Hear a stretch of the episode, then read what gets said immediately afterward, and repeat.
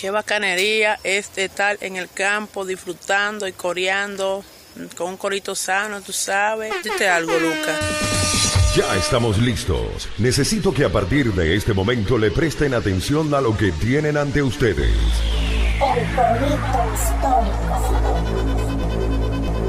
Panas y bellas damas, sean todos bienvenidos a un nuevo episodio de El Corito Histórico, el podcast donde les contamos la historia de Venezuela de una forma amena, clara, concisa y entendible. Es decir, como no te la contaron tus lamentables profesores de historia de Venezuela del bachillerato, que son la razón por la cual terminaste votando por Chávez. Aquí les habla el profesor Javier Lara. Dite algo, Dorian Márquez. Claro que sí, sean bienvenidos a una nueva edición del podcast de la historia de Venezuela. El podcast que soñaron los padres de la independencia, en donde estamos echándote los cuentos reales de todo eso que pasó en la historia de Venezuela. Personajes, eventos, batallas, todo eso, pero en el idioma del corito sano, el idioma callejero. Como que estás de ahí, ahí con tus próceres, porque algo que es verdadita es que estos carajos eran como tú y como yo. ¿Ah? Háblales ahí, manao. Así es, así es, así es. No olviden además que el Histórico es el podcast que te enseña y te descuidas, también te preña, pero de forma consensuada, bella dama. Solo si tú quieres, solo si coincidimos. Porque esto es, como dice el vallenato, consentimiento. Consentimiento. Exactamente. Aquí abogamos a un podcast vallenatero, consentimiento.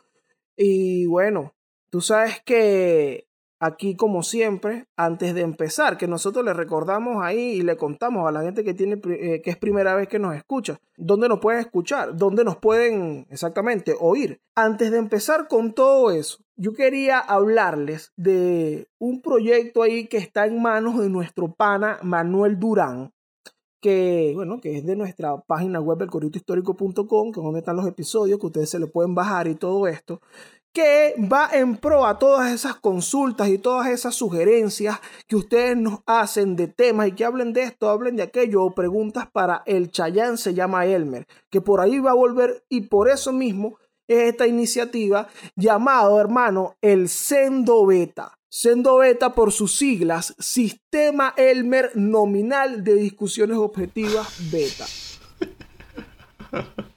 Entonces, en este sistema, este nuevo sistema que se está desarrollando, ¿qué van a hacer ustedes? Ustedes pueden ingresar desde su teléfono, desde la computadora. Este es un enlace que está allí en eh, la descripción del video. Y ustedes pueden ingresar, se loguean allí con su cuenta de Google y todo eso para que salga ahí con su nombre y usted dice, epa, el hermanazo, cuéntame sobre la novia de Juan Bautista, Luisa Cáceres, ¿qué es lo que es con ella? Ah, bueno. Entonces nosotros ahí lo vamos a ver y además va a estar tu nombre y entonces podemos decir, mira, este pana nos acaba de recomendar este tema y así vamos a eliminar la estatua del preguntador desconocido. Entonces, bueno, pendientes ahí con eso. Así es, así es, así es. Entonces tenemos eso para que vengan nuevos episodios de Chance de Elmer que tanto le ha gustado a la gente. Y entonces que nos ayuden ahí para que entonces ya a partir del próximo mes saquemos más contenido y, y sigamos vacilando y coreando. Pero recordemos que estamos en la sí, en el canal de YouTube de Daniel Lara Farías. Ahí salimos en video viernes y domingos. Y e igualmente en los, esos mismos días salimos en todas las plataformas digitales como Spotify, Apple Podcast, Google Podcast, Evox. Si nos consigues como el curso histórico. E igualmente en la página de Manuel Durán se pueden cargar los episodios si tienen una conexión de internet inestable. Simplemente van para allá, en el poco rato de internet que tengan, se los descargan y nos pueden escuchar sin inconvenientes. Pero ¿qué vamos a darle hoy en este episodio, Dorian Márquez? Bueno, hoy venimos con un episodio dedicado a todo el mundo, como siempre. Pero este va como especial para todo con el Estado Lara. Mm, correcto, sí, es verdad. Porque precisamente hoy se conmemora un año más de la llegada al mundo de este ilustre, un compañero importante. Un personaje que descubrimos que tomó parte en la independencia de tres países y siempre en primera fila. Es decir, estamos hablando un tipo que se ganó a tiros, a fuego y hasta a coñazos su lugar en la historia. Y que sí, le da nombre al Estado y además, una cosa importantísima, que es que comparte apellido con uno de los autores de este podcast. ¿Quién será? Oye. Ah, bueno. Hoy vamos a hablar que es un ilustre, igual que uno de los autores de este podcast, de Jacinto Lara. Claro. Jacinto Lara. Jacinto Lara es un nombre familiar para la gente. Ah, la gente dice, ah, sí, ese es un señor ahí de la historia, Jacinto Lara. Pero no se está muy claro de, oye, ¿cuál es el valor? ¿Qué hizo Jacinto Lara? Incluso tiene hasta un estado. ¿Qué tan arrecho es este tipo que da para tener el nombre de un estado? como lo tiene Bolívar. O sea, él comparte eso con Bolívar y con Anzuategui, pero ahí sabemos más de ello.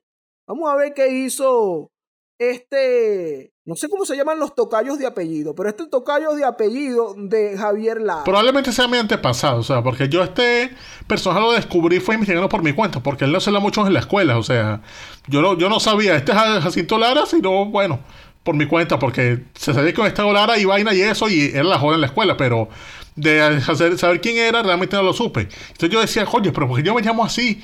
Si de paso ni mi padre ni yo somos de Barquisimeto, de Caguara, de Carora, o sea, no somos de ninguna parte de esas. Entonces de repente encontré con, con este personaje y su hoja de servicio militar envidiable, es decir, un tipo que de verdad merece ser reseñado por nosotros. Y qué mejor que nosotros, un antepasado y sobre todo alguien que quiere homenajearlo, porque es un tipo de verdad envidiable para hacer esto.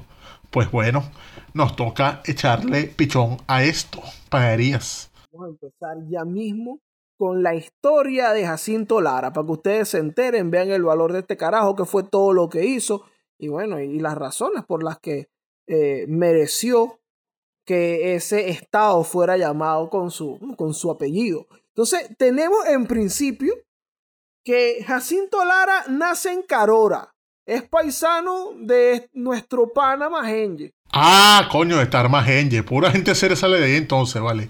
Siendo sitio Carora. Sí mismo. Siendo sitio Carora salen panas como Magenje, como Jacinto Lara, como la Caroreña. Todo bien.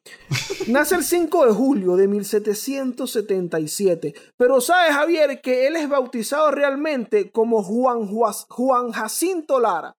Se llama Juan realmente. Sí, pero también la fecha de nacimiento es difusa porque también se dice que nació tal día como hoy, el 28 de, mayo. Es decir, es una cuestión ahí que se atribuye más a que nació fue en, mayo a que nació en julio. O sea, creen que nació en mayo pero se bautizó en julio. o sea, por eso hay como una confusión por ahí. Es el, acta de, es el acta de bautismo que es de julio. Incluso en esto se basa Aspurua para hacer su biografía y decir que nace, pero realmente es el acta de bautismo es el que muestra 5 de julio. Es verdad, es verdad. Pero mira, este señor, Juan, Juan Jacinto, que en adelante se hará llamar Jacinto. No sé por qué será. Sí, porque eso es por algo que sale de una película argentina llamada Nueve Reinas. O sea, que hay un personaje ahí que es Ricardo Darín, esta especie de Tom Hanks argentino, que inicia la película le dice a su protagonista, que se llama Juan, ah, tú, tú, te, te llamas Juan.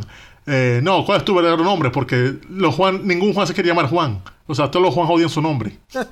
Entonces imagino que será por eso que se hizo llamó Jacinto, porque decía, ay, Juan es muy genérico, llámame por Jacinto y ya, porque voy a ser famoso. Oye, es verdad, es verdad, él se quería distinguir y Juan Juan había mucho. Entonces, eh, bueno, él ya es de una familia, es, de una familia, incluso eh, en palabras de Aspurua, es una familia respetable. Entonces, es de esta familia de, de los del interior de, Venezuela, digamos, que tienen este estilo de vida totalmente distinto a las familias adineradas o mantuanas en Caracas. ¿Sabes? Que en Caracas es como Bolívar. Y que bueno, tomas este cursito de militar, papadito, vete de viaje, lee, no sé qué. No, esto es acá eh, eh, en zonas como en Oriente y en el centro, en lo que no era Caracas, es que bueno, sí, yo tengo real, aprendí a leer, escribir y ahora yo lo que voy es a sembrar y a vaca. Claro, o sea, se lanzó como la mayoría de la gente vivía en esa zona a la actividad agropecuaria.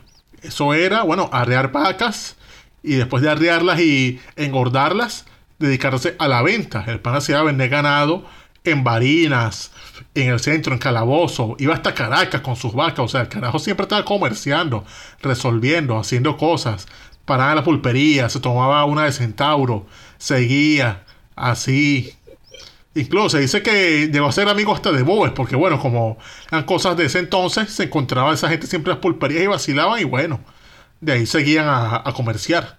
Probablemente se pararon algún tiempo compartiendo centauro, quién sabe. Sí, sí, eso es muy verosímil eso es algo que, dice bueno, Herrera Luque en una de sus novelas, que él tiene muchas licencias poéticas, pero esto es algo que puede tener todo el sentido del mundo fácilmente, porque ambos se desplazaban por las mismas zonas, haciendo las mismas actividades, vendiendo su ganado, entonces no es raro que tú coincidas ahí con estos panas y se tomen unos tragos en una pulpería. Entonces, Jacinto incluso iba hasta Caracas con su ganado y hacer sus negocios, pues, hacer sus asuntos por allá. Y en ese plan lo agarra el momento en el que la puerca tuerce el rabo en 1810. Ah, sí, el 19 de abril, él estaba nada más o menos que, en la capital, o sea, estaba ahí de repente, verga, que este peo vale, naguará. Y el pana, bueno, dice, bueno, no me queda otra, vamos a ver qué hago aquí. Y resulta que el pana se unió a ese partido, digamos, radical de entonces, que era la Sociedad Patriótica. Es decir, ese grupo donde un tal Bolívar, Después se trajo Miranda y todo ese combo y los carajos planteaban bien tempranito, año 1810, que no había que estar defendiendo a Fernando VII un carajo, que el camino era la independencia. Es decir, los carajos de una vez están diciendo, no, no, no, no, ¿qué es eso? Vámonos, independencia de Venezuela. ¿Qué es eso de andar defendiendo a ser rey español? No, no, no, no, no se maricó nadie, independencia. Y bueno, él como que se metió ahí, le gustó eso y se, se puso en ese partido.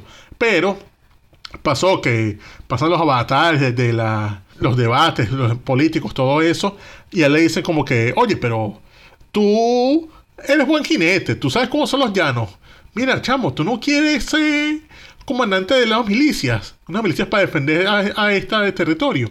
Coño, vete para los llanos, vete para allá, para Ospino, y ser comandante de esa vaina.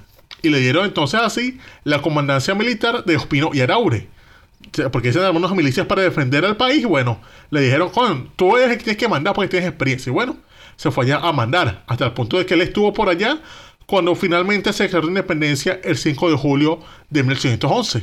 Ya estaba él ahí como jefe de esas milicias. Fíjate que Jacinto no es tan muchacho como todos estos niños malos de, de la sociedad patriótica del tren de los carajitos locos de, aquellos años.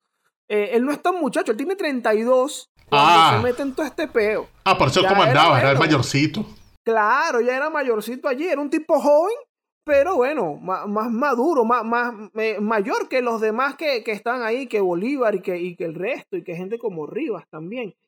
Entonces, tiene ya, empieza allí a, a comandar con sus dotes de liderazgo y todo este asunto. También en el año 11, eh, cuando está Miranda allí con sus labores, que no, que yo soy francisquísimo y todo eso, y Valencia está en contra, y Miranda fue a hacer estas acciones contra Valencia, eh, ahí estuvo Jacinto Lara, a las órdenes de Miranda. Ah, claro. Sí, él hizo primeras acciones de combate allí con Miranda, cuando está tratando de rendir Valencia. Y por sus acciones, de hecho, y por todo lo que pasó en el año 1812, lo ascendieron a teniente coronel. Pero como sabemos que el año 1812 fue un año trágico, porque es el mismo año en el cual Miranda capitula, Jacinto, ni corto ni perezoso, dijo, bueno, mi, muchachos, chao bless, nos vemos por ahí. Y el pana, bueno, agarró a estaba yéndose todo, a, toda aquella persona seria y de bien que no quería caer en manos de Monteverde. Se fue hacia la Nueva Granada, que estaba en su propia revolución de independencia, tal vez un poco más compleja, pero al fin y al cabo ahí están aceptando a todo el que huía de Venezuela con el fin de, bueno, de que se incorporaran a la lucha.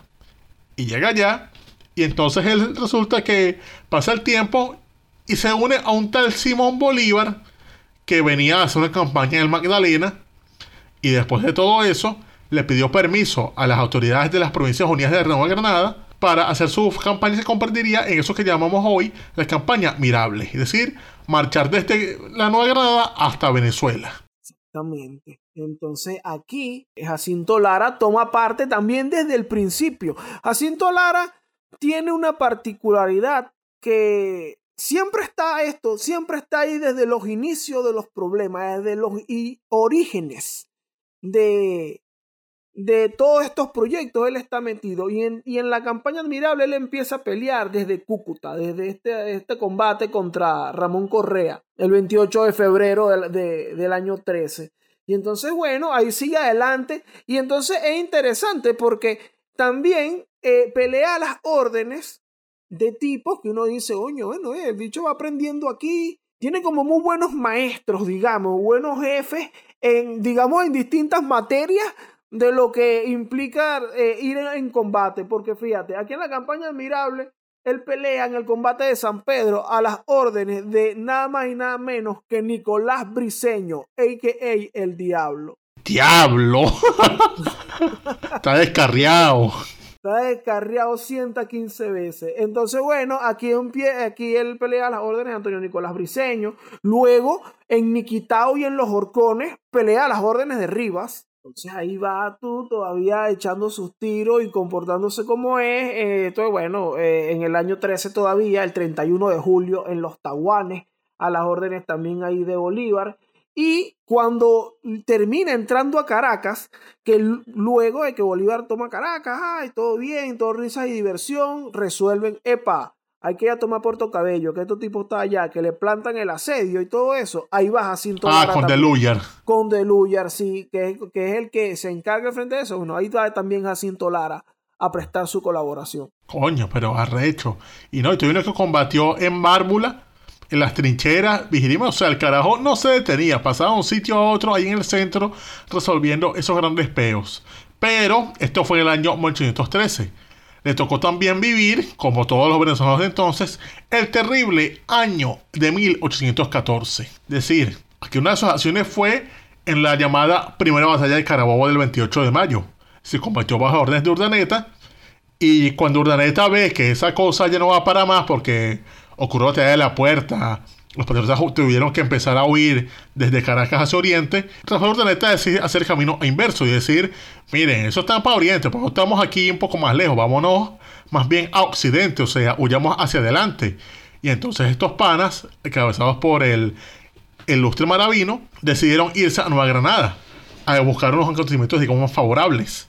Y así estos carajos todos se van corriendo de allí, llegan casi que hasta la capital que en ese momento Tunja, y allí, ya cuando llega Bolívar, después de todo su periplo por el Oriente, de huir de las, de las garras de, de Piar y de todos los demás, cuando Bolívar llega a Tunja, a Bolívar le encargan que rinda el estado de Cundinamarca que estaba en, en Bogotá. Y entonces Bolívar dice, bueno, vamos a darle pues. Y él recluta a su combo de gente que ya había conocido. Se, se, se, agarra a sus venezolanos, a sus otros bogotanos que habían ido con él hacia Venezuela, los que le quedaban, y se van hasta Santa Fe a rendir esa ciudad. Y lo logran. Rindieron Santa Fe y finalmente se unificó de esa manera las provincias de Nueva Granada en una sola, que ya no era solamente el conflicto entre Cundinamarca y Nueva Granada, sino que ya estaba todo en manos de, eh, de las Provincias Unidas. Claro, como sabemos ya, cuando Bolívar pide permiso para ir a Cartagena, que pasa todo el incidente, el refierrafe como del castillo, Bolívar se termina yendo porque él no quería seguir ese peo y entonces ocurre que ahora llega Pablo Morillo a Granada y bueno, Jacinto Lara es uno de los tantos que decide pirarse de nuevo, pero esta vez hacia el Casanare. Es interesante porque hay un trágico año 14 para los venezolanos que ellos tienen que salir huyendo y emigrando unos a Oriente y otros al Occidente. Pero también después hay un trágico año 15 para la Nueva Granada. Y entonces hasta... Y hasta entonces... Año 15 16. O sea, básicamente esos venezolanos que emigraron de Venezuela y fueron al Perú actual. Que, va a tener que planear en algún momento salir de aquí.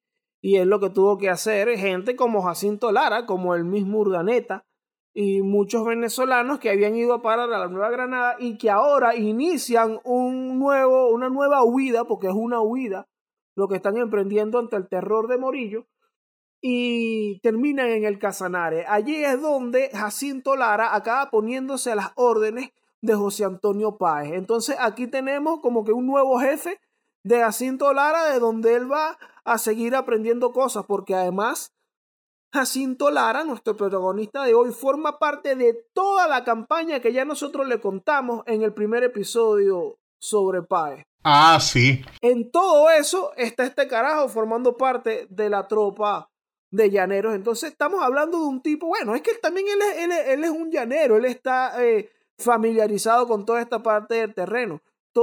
toda esta zona de, eh, bueno, donde él nace y donde él se desplaza en su adolescencia esto es, digamos, lo mismo. Si nos acordamos en, en el episodio de Páez, en el principio, él iba a hacer una diligencia para Barquisimeto. Ah, claro, o sea, tiene que haberse conocido. allí. Entonces, él, él, él, fu- fuera del hecho de conocerse, él está familiarizado quizás con el modo de vida que se da por ahí y bueno, y con el terreno y no se le hace complicado formar parte de la tropa de Páez y participar en todo esto. Mucurita, el Yagual, él está en todos estos combates. Sí, y después ya cuando Bolívar vuelve, una vez más, o sea, cuando vuelve el de la expedición de los Cayos, que toma el control de Oriente y Guayana, es cuando él pasa de nuevo a este ejército con Bolívar. Ya con, eh, bajo el mando de Bolívar, a él lo ponen a cargo de el control de las misiones del Caroní, donde se da este, digamos, infame incidente, donde a él lo acusan de un hecho, digamos, sí, un hecho chimbo, un hecho cruel, que es el fusilamiento de 22 monjes capuchinos españoles acusados de realistas y, sobre todo de conspiradores. Que es que ahí están estos monjes que creo que eran catalanes. Y entonces estos monjes estaban allí y con su cosa la iglesia. Los, los carajos estaban diciendo a los indios que se alzaran contra lo- los patriotas. Y en un cuento, en una orden en la cual se le atribuye que tanto Piar como Bolívar dicen que él fue para allá y decidió por su cuenta fusilar a 22 monjes. Porque sí. Sabes que este, este es un tema muy controversial. Incluso podría formar parte de, de aquel episodio que hicimos en nuestros inicios de Crónica Negra de la Independencia. Bueno, esas dos partes. Bueno, este, es un episodio controversial de la historia en donde Jacinto Lara forma parte como el elenco principal. Porque, bueno, en efecto, los hechos son de que ahí terminan 20 frailes capuchinos muertos, algunos lanceados a machetazos y todo eso. Ni siquiera es que van y los fusilan y todo esto. En una piedra allá en, en las misiones cercanas, en, en Upata. Ocurre esto, en las cercanías de Upata. Entonces, los hechos aquí son que, bueno, en efecto, esta, estos carajos terminan muertos, asesinados. Hay versiones al respecto, como la del presbítero José Félix Blanco, que habla de indios como autores materiales de este asunto. Bueno, porque ahí habían también eh, algunos problemas. El hecho en general es que estas personas terminan muertas y el oficial a cargo de estos presos políticos, porque estos son personas que, bueno, llegamos, ellos son los que tienen el control sobre esos indígenas que están allí y en su púlpito fácil, fácilmente, porque ocurría, lo- los sacerdotes, bueno, hacían vivas al rey y todo esto y podían levantar a los indios. Entonces lo que hacen es recogerlos y meterlos en ese convento. ¿Sabes que también sobre esto, Javier? Esta es la versión del mismo José Félix Blanco, que Bolívar lo llama a Angostura y le ordena, esto ocurre el 7 de mayo, el 5 de mayo José Félix Blanco está en Angostura y Bolívar le está diciendo que él está preocupado porque hay mucho loco en el ejército. Él está preocupado por esos curas, que si no había otro sitio a donde podríamos moverlo. Entonces el tipo ya está ahí como que, oye, esta carajo no le vaya a pasar una vaina. José Félix Blanco dice, ok, sí, vamos a llevarlos a, a una zona más alejada, es ahí donde llevarlos, todo esto. Y al otro día le llega la noticia a Bolívar de que el carajo, bueno, de que asesinaron a, los a los frailes capuchinos de allá, a los 20. Entonces, ¿qué ocurre? Que como quiera la responsabilidad de alguna manera cae en Jacinto Lara por omisión o por orden, porque claro, él era el que llevaba el control. Versiones, hay tres versiones sobre el asunto, justamente la versión de, los republicanos, la versión de los realistas por eh, las memorias de Tomás Zurroca, un oficial eh, realista español. Y también está la versión religiosa porque cuando Piar toma el Caroní, cuando el Piar llega y, llega la tropa y toma ese territorio, muchos eh, frailes que tienen las que son las misiones también. Estos son pueblos indígenas donde se enviaron sacerdotes a evangelizar y a organizar la vida de esos indígenas que estaban ahí. Y esos son gente que tenía 100 años haciendo esas labores en ese sitio. Entonces cuando llega Piar, muchos empiezan a huir. Bueno, uno de estos carajos que huye echa el cuento de que mira qué bolas, cómo mataron a estos tipos y tal.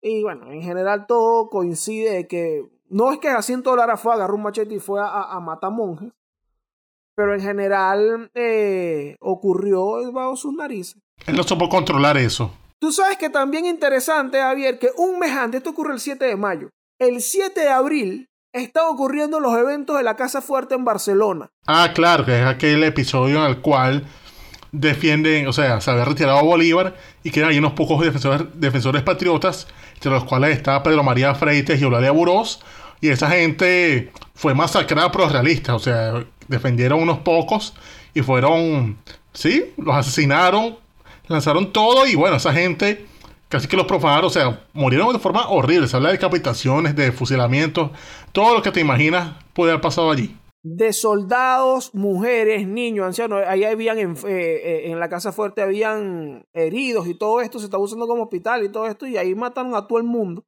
Entonces, también se tiene o, o, se puede leer como un asunto de venganza de que, bueno, de alguna manera había una guarnición de indios que querían tomar represalias contra eh, estos monjes o incluso ellos mismos de alguna manera se querían vengar y tenían estos presos y que vamos a matar a estos coños de madre. Sí, estaba como ese recuerdo fresco de lo que fue la atrocidad de Casa Fuerte y esta guerra que sabemos que fue una guerra muy salvaje, entonces como una represalia, como dijeron, bueno, estos nos mataron nuestra gente en Casa Fuerte, vamos a matar a estos que tenemos aquí, o sea, claro, es una cosa horrible, hablando de que están matando civiles, gente de la iglesia, y pero, coño, qué bolas. Estas son circunstancias de la guerra, más allá de quién es el responsable, porque digamos que los muertos de, de, estos frailes capuchinos, el caroní, bueno, están en manos de la República, pero también estamos hablando de un contexto de la guerra a muerte. Estamos hablando de que, así como dijimos, hace un mes eh, habían ocurrido los eventos de la Casa Fuerte en Barcelona. Y esto es el, el año 1817. Y estamos hablando de que el año 16, 15, eh, Morillo está haciendo una masacre en Bogotá y en Cartagena. Entonces, estos son los contextos que hay de la guerra y bueno, son eventos que acaban ocurriendo y aquí en donde Lara termina protagonizando como oficial a cargo del sitio que estaba cuidando a estos, a estos Claro, digamos que por omisión, pero ¿qué dicen los realistas? O sea, ¿qué dicen ellos que pasó ahí supuestamente? Fíjate, en los relatos, el relato de Tomás Urroca justamente es que estos tipos estaban allí confinados y que eh, por orden del, bueno, de los oficiales a cargo, no los menciona, pero los oficiales a cargo eran Jacinto Lara y Juan de Dios Monzón, una turba de indígenas, una guarnición indígena que estaba del lado republicano y que de alguna manera estaba o tenía, no sé, cuentas que cobrarles a estos monjes, fueron a asesinarlos, eh, los sacaron, los pusieron en la laja, en una, una, piedra, allí y allí los asesinaron a machetazos y a lanzazos, a la vista de los oficiales a cargo. Todos coinciden como que los autores materiales del asunto fueron los indígenas. O sea, eso fue más como un linchamiento, pero yo veo que salen mucho, muchos jóvenes de esos que son como españoles sin pasaporte a juro, que dicen que, ay, no, que Jacinto Lara hizo esa crueldad, él dijo macheteó a los indígenas, pero si estos están diciendo que Jacinto Lara lo que hizo fue más bien como que dejar hacer, que obvio, es bastante malo. O sea, dejar hacer, o sea, es lo que dicen Naciones Unidas hoy sobre la doctrina sobre responsabilidad de proteger o sea, es, igual de malo matar a varias personas desde tu parte como dejar que 50 personas maten, maten a los demás y, tú no hacer nada. Pero estaba hablando de que, coño, hasta los reyes están diciendo que el carajo a mí lo que hizo fue quedarse mirando. O sea, puede haber dicho como que, miren, yo no me voy a dejar matar por, por, unos, por unos curas españoles. O sea, eh, échenle bola, pero Coño, qué chimbo. aquí deteniendo, bueno, es lo mismo que dice el presbítero José Félix Blanco, aunque su versión también es sumamente parcializada eh, eh, de alguna forma. Bueno, también él en su versión él defiende mucho a Bolívar porque se le echa la culpa a Bolívar directamente. Y más bien Bolívar estaba planeando moverlos de sitio. Sí, más bien queda como que, o sea, porque también sale mucho de esos jóvenes también diciendo que no, que ese Bolívar ordenó esa matanza, o no, que lo hizo Piar, que Piar le dijo, mira, Mercedes Fabio pasa esa gente para otro lado, y mira, una cosa buena de Bolívar es que dejó todo escrito. Y así como, como Bolívar deja escrito, mueve, mueve esos niños, también dejó escrito cuando, cuando también supo dejar escrito, mátame a esos coños de madre, tipo el decreto de guerra a muerte, o cuando mandó matar a Piedra. Es decir, si, si él eh, quisiera, si Bolívar de verdad tiene responsabilidad en eso, habría un documento diciéndolo. Así que, coño, hasta que no me muestren el documento que diga que Bolívar dijo, mátame a esos, esos españoles de mierda, mira, chico, estás inventando, estás descarriado. no me caigas a mojones. Bolívar dejó escrito, o sea, ahí está el documento en donde le ordena a Arismendi y a, y a Palacios, ahí en La Guaira, pasa esa gente por las armas. Entonces, por eso, ahí no tiene que haber como que ningún secreto al respecto de si fue él.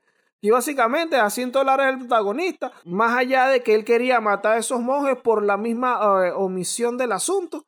Y bueno, eso ahí se le... e- Ese, ese es el grado de responsabilidad que tiene esto, pero también es una forma, digamos, incorrecta de, de leer estos eventos históricos, decir como que mira este sanguinario y le da nombre a un estado, ah, qué horrible. Estamos hablando de que en este contexto vienen los, los, de, los eventos de la Casa Fuerte, vienen los eventos del año 15 y 16, eh, con Morillo llegando a, a Colombia, y están también los eventos del año 14, todo eso está fresco. Exacto, panas. Recuerden que la guerra de independencia no es un carcas magallanes, o sea, no hay que coger tanto bando porque al fin y al cabo se hicieron cosas muy horribles de ambos bandos y coño, no es un carcas magallanes, panas.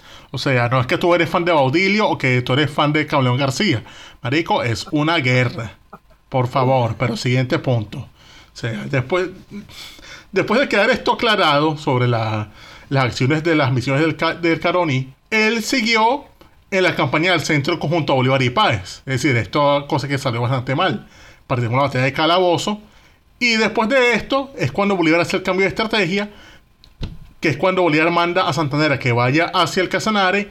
Y con Santander precisamente va para allá el mismo Ja- Jacinto. Jacinto Lara va para allá, ahora que recluta a la gente para que hagan esa campaña que llevaría a todo lo que fue Boyacá. ¿Te das cuenta que Jacinto está en cositas claves? Claro.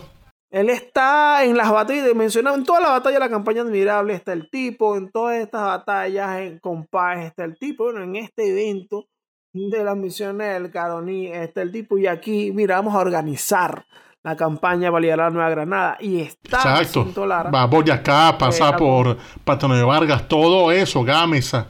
Si carajo se montó. E incluso ya cuando conquistan Bogotá después de la batalla de Boyacá, a él se le había mandado hacer una campaña sobre el resto de la Nueva Granada, sobre Río H y la Guajira. Pero cuando estaba a punto de hacerlo, Bolívar, ¿qué estaba haciendo? Se fue a Trujillo a firmar un armisticio. Y si le dijeron, párame eso ahí que vamos a hacer la paz, vamos a hacer tregua por un momento. Y entonces él quedó como que, ah, bueno, ¿y ahora qué hago yo con este huevo parado? Exactamente, lo mandan incluso, mira, ah, por allá está Mariano Montilla, póntele las órdenes a ese tipo ahí y espera mientras tanto qué pasa. Bueno, y él se tiene que esperar. eh, en el año 1820, ya él está peleando en Colombia, en la Nueva Granada, en Chiriguaná de Ocaña y también en Valledupar. Y por allá mismo lo, le dan un cargo, lo nombran jefe del Estado Mayor General de la División del Norte de la Nueva Granada. Ah, coño, pero O sea, tenía cargo bueno. Eso, estamos hablando de un Jacinto Lara cuyo nombre ya suena en los, en, digamos, alta gama, hermano. Mm, Ya él está por ahí en los tipos que tienen cargos poderosos, mueve tropas, porque tiene ya en este momento un muy buen currículo. Estamos también que en, en el año 1821 es gobernador de la provincia de Santa Marta y Cartagena. Ah, coño, imagínate. Santa Marta, Barranquilla y Cartagena son dos perlas. Sí, este, el orgullo de Pastor López. Ah. y no, y ya en el año 22, 1822, llega general de brigada y lo mandan a Perú. O sea, le, lo ponen a cargo de la división colombiana auxiliar para que sepa y decir toda la campaña. El carajo estuvo en Arequipa, participó en Junín. Y con eso, o sea, estuvo bajo las órdenes de Sucre. Eso es que quiero decir. Y desde aquí llega incluso en la reserva a estar en Ayacucho, la famosa batalla aquella. Oye, en Ayacucho él tiene, según tiene una arenga ahí que él le hace a, a la tropa que él tiene a cargo. Ah, sí, un momento famoso de él. Que, ojo, algo que, que digamos que me identifico un poco, o sea, porque el carajo cuenta que cuando está empezando la batalla, que vienen los españoles en camino, él se para frente a sus soldados, frente a la, gente de la que él comanda, y dice lo siguiente, y ojo, esto es cita textual, sale en un libro y todo, lo colocaré en las fuentes para que lo vean. Empiezo. Jacinto Lara dice a los soldados al inicio de la batalla: ¡Zambos del carajo! Al frente están esos puñeteros españoles. El que aquí manda la batalla es Antonio José de Sucre, que como ustedes saben, no es ningún pendejo de junto al culo, con que así fruncir los cojones y a ellos. Les juro que fue así, no estoy parafraseando ni nada. O sea, Jacinto Lara les dijo todo eso a esa sin gente. duda alguna, sin duda alguna, usted es un antepa un, un, un descendiente de Jacinto Exacto. Lara. Antepasado. También no porque yo hablo como yo hablo, coño. O sea, estoy homenajeando a, a mi prócer, digamos, sí, a un gran antepasado mío que obviamente hablaba como yo y sabía cómo motivar a la gente de la forma en la que yo los motivo. Es decir, Jacinto le, le dijeron, arrecié ahí enviado y se lanzó una de él. Exactamente. Ah, eh, mira, aquí, por favor, más nadie venga a decir, ay, ustedes son vulgares, ay, ¿por qué ustedes hablan así? Aquí tenemos a Javier Lara haciéndole homenaje en cada episodio a Jacinto Lara, prócer de la independencia de América. Héroe de Ayacucho, Así porque que- después de esa batalla que se ganó, de- llegó a general de división y con toda razón, porque después de ese sendo discurso, no joda, ¿cómo no iban a ganar? Ese sí es un líder, ¿vale? Traduciendo el lenguaje de hoy, lo que dijo Jacinto Lara fue y que, miren, Sambo el coño, negro el coño, ven acá. Aquí, ahí están los españoles, el mierda eso. Aquí hay que echarle bola. Recuerden que aquí que el que mande es Antonio José Sucre, ese no es ningún huevón. Así que echarle bola en esta ¿Le van a echar bola? Ustedes se fresean. Ah, Exacto. ¿Te aguantaste o te ¿eres cagaste? lacra o eres licra? ¿Eres niño o eres niña? Eres mono o eres ardilla, habla claro. Entonces, bueno, eh, obviamente Ayacucho, ya sabemos todo lo que pasó en Ayacucho. Y qué fino aquí como Jacinto Lara deja claro. Ustedes saben quién es el que manda aquí, ¿no? El cumané. Ok, no quiero errores. Entonces, eh, bueno, él se gana aquí su rango, tipazo Jacinto Lara, de verdad. Pero tú sabes que en Perú también le ocurre una mala Una experiencia. peruanada, sí. Coño, ¿Qué, qué, loco un veneco pasando una, una mala experiencia en Perú. Ve, aquí usted, si usted, amigo que nos escucha, se encuentra en las tierras del Perú y la ha pasado mal en algún momento, vea que Jacinto Lara. Sí, porque él seguía en Lima haciendo sus cosas del ejército, o sea, seguía siendo parte de la división auxiliar. Y entonces allí en Lima es cuando se da en el año 1827 un movimiento contra Bolívar. Es decir, cuando se alza este tipo llamado Bustamante, arma un movimiento ahí en conchupancia con Santander para nada, levantarse, joderle la partida a Bolívar y entonces hacer que Bolívar se fuera de Perú porque estaba defendiendo el partido antibolivariano. Y entonces él, como era de las tropas de Bolívar, cae arrestado, cae preso por esa gente. Exactamente. Y también su tropa forma parte del movimiento. Mm. Entonces lo hacen preso. Él, bueno, él termina libre en 1828, pero tú sabes que él regresa a Colombia, él regresa a Bogotá a rendir cuenta y que mira, yo estaba preso, esto fue lo que pasó, eh, háganme un juicio ya mismo para yo dejar claro aquí mi conducta, qué fue lo que pasó aquí, para que aquí nadie está hablando huevona. Y el tipo salió tan bien parado que el mismo año es nombrado comandante general del departamento de Zulia. O sea, demostró que, mire, yo no estaba metido en ese peo, yo no estoy alzado ni nada de eso, tengo que demostrarlo. Y de una le dijeron, no, bueno, puede ir libre. Y es más, tenga aquí su nuevo nombramiento y su cargo. Se va al Zulia como, como jefe del departamento. O sea, un tipo serio. Y no solo eso, sino que ese mismo año más adelante lo nombraron, fue jefe del departamento del Orinoco. Es decir, seguía con sus cargos porque ya había demostrado que era un tipazo. Y no solo eso, ya después, cuando se hace la persona de Gran Colombia, o sea, que termina ese peo y obviamente él queda como con cargo acéfalo, él queda como que, coño, ajá, ¿y ahora qué hago? Y él decidió como que, verga, ya basta de esto, o sea, me monté un caballo para luchar con, en este peo en el año 1810. Ya es 1829. Coño, son 19 años montado un caballo. Ya estoy cansado, pan, o sea, voy a seguir aquí. O sea, me identifico con él. Yo me imagino, chamo, que ese fue la, el razonamiento de Jacinto Lara. Jacinto Lara, en, cuando se empieza este peo de la cosiata y todo este asunto de la separación de Venezuela de Colombia, él se retira de la vida pública. Y yo de verdad estoy seguro que su racionamiento fue este. Fue exactamente ese. Como que, hermano, yo tengo 19 años, casi 20 años en este peo. O sea, estamos hablando de que Jacinto Lara tiene en este momento unos 50, 52 años. Y entonces él dice, hermano, ya que... No, vale, más peo aquí, separación. No, mi amor, conmigo yo me voy. Y él se retira. Él se va, mira, para su carora, allá a vacilar con su familia. Él tiene una muchachera, además. Mm. vacila ya con su mujer, pero él regresa al ruedo en el año 1843.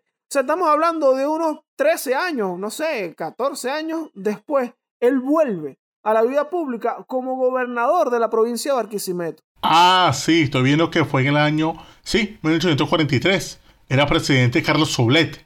Eso es que seguramente Sublet llega al gobierno y entonces dice, bueno, déjame repartir los cargos. Coño, entonces esta compa le dice, coño, José Antonio, ¿a quién ponemos gobernador de Barquisimeto? Y Páez, que era su, alguien que trabajó con él, dijo, coño, ahí está el pana Jacinto. Ponlo, vale. Exacto.